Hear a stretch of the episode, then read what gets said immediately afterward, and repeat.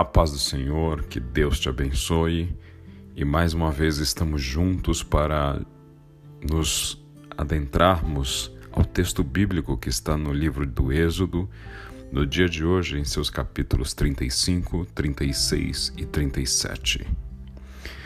Êxodo capítulo 35 nos fala a respeito da construção do tabernáculo e nós veremos o detalhamento desta obra nos próximos capítulos, repisando e repassando aquilo que já ouvimos em outros capítulos do Êxodo, com alguns detalhes a fim de tecer a relevância desta obra, não somente do ponto de vista arquitetônico, de engenharia, mas o quanto esta obra representava do ponto de vista do relacionamento de Deus com seu povo, da representação de sua presença no meio do povo.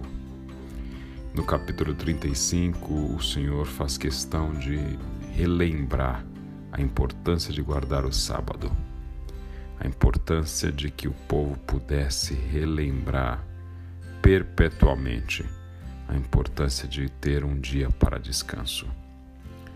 Vemos em relação à história da humanidade nos dias de hoje como é importante que não simplesmente hajam leis, mas que essas leis demonstrem qual tipo de crença que a humanidade tem em relação a determinados assuntos. Quando existem leis hoje para proteger o trabalho, para garantir o descanso semanal remunerado dos trabalhadores, é porque nós sabemos que milita contra esse tipo de proteção, um desejo ilimitado de ganhos, de exploração que existe por parte muitas vezes dos mais poderosos e como é imprescindível que haja uma proteção ao mais frágil, ao chamado hipossuficiente, para que ele possa ter a garantia de pelo menos ter um descanso que, de acordo com a ciência e aquilo que estuda de forma mais aprofundadamente as relações de trabalho no tocante à saúde desse trabalhador, a relevância de você garantir um dia de descanso na semana, não somente para o físico, mas para a mente. Entendemos daí a importância de haver no texto bíblico uma ênfase tão grande para que se resguarde esse direito. O Senhor estava dizendo isso porque sabia que muitos não atenderiam a essas limitações, sejam em relação a si, sejam em relação aos outros, e tecer esta base moral e ética para o descanso semanal era imprescindível.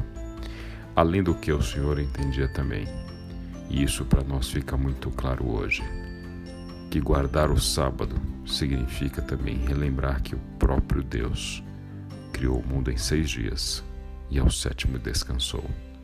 O dia do descanso não remete simplesmente a essa recuperação das nossas faculdades mentais e físicas, mas a relembrar que o Deus Criador serve de modelo para a sua criação. Continua então o capítulo 35 em relação às ofertas para o tabernáculo.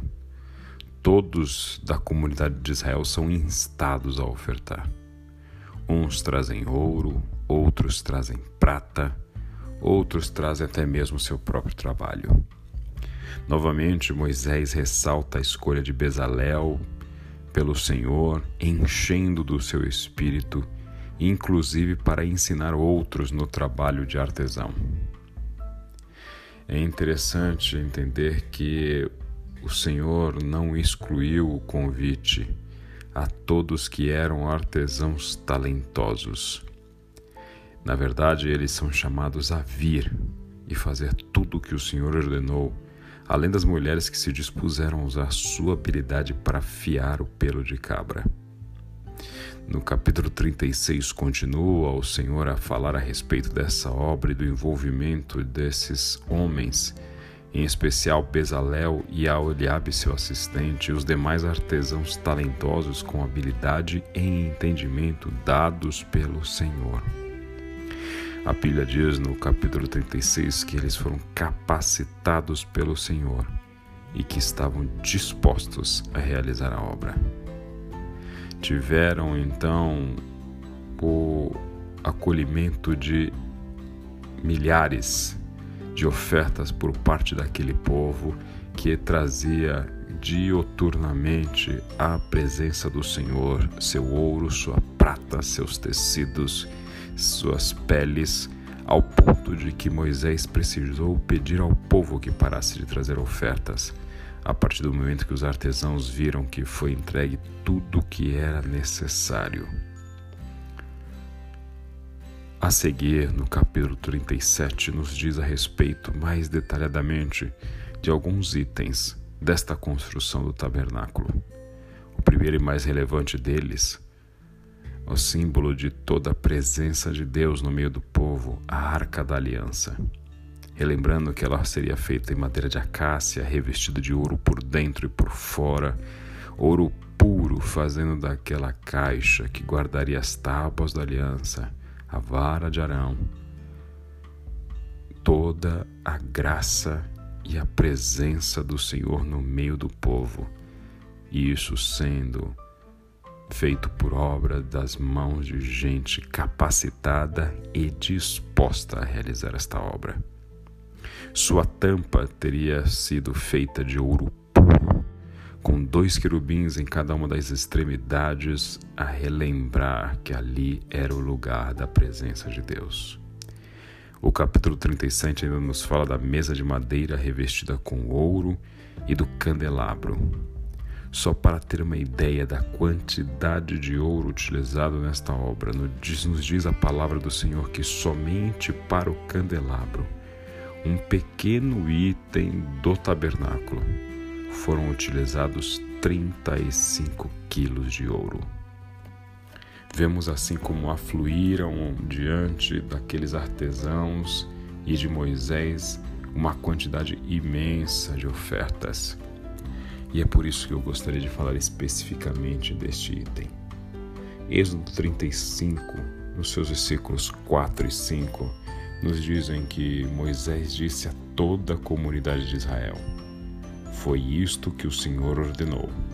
Entreguem uma oferta ao Senhor todas as pessoas de coração generoso apresentem as seguintes ofertas ao Senhor.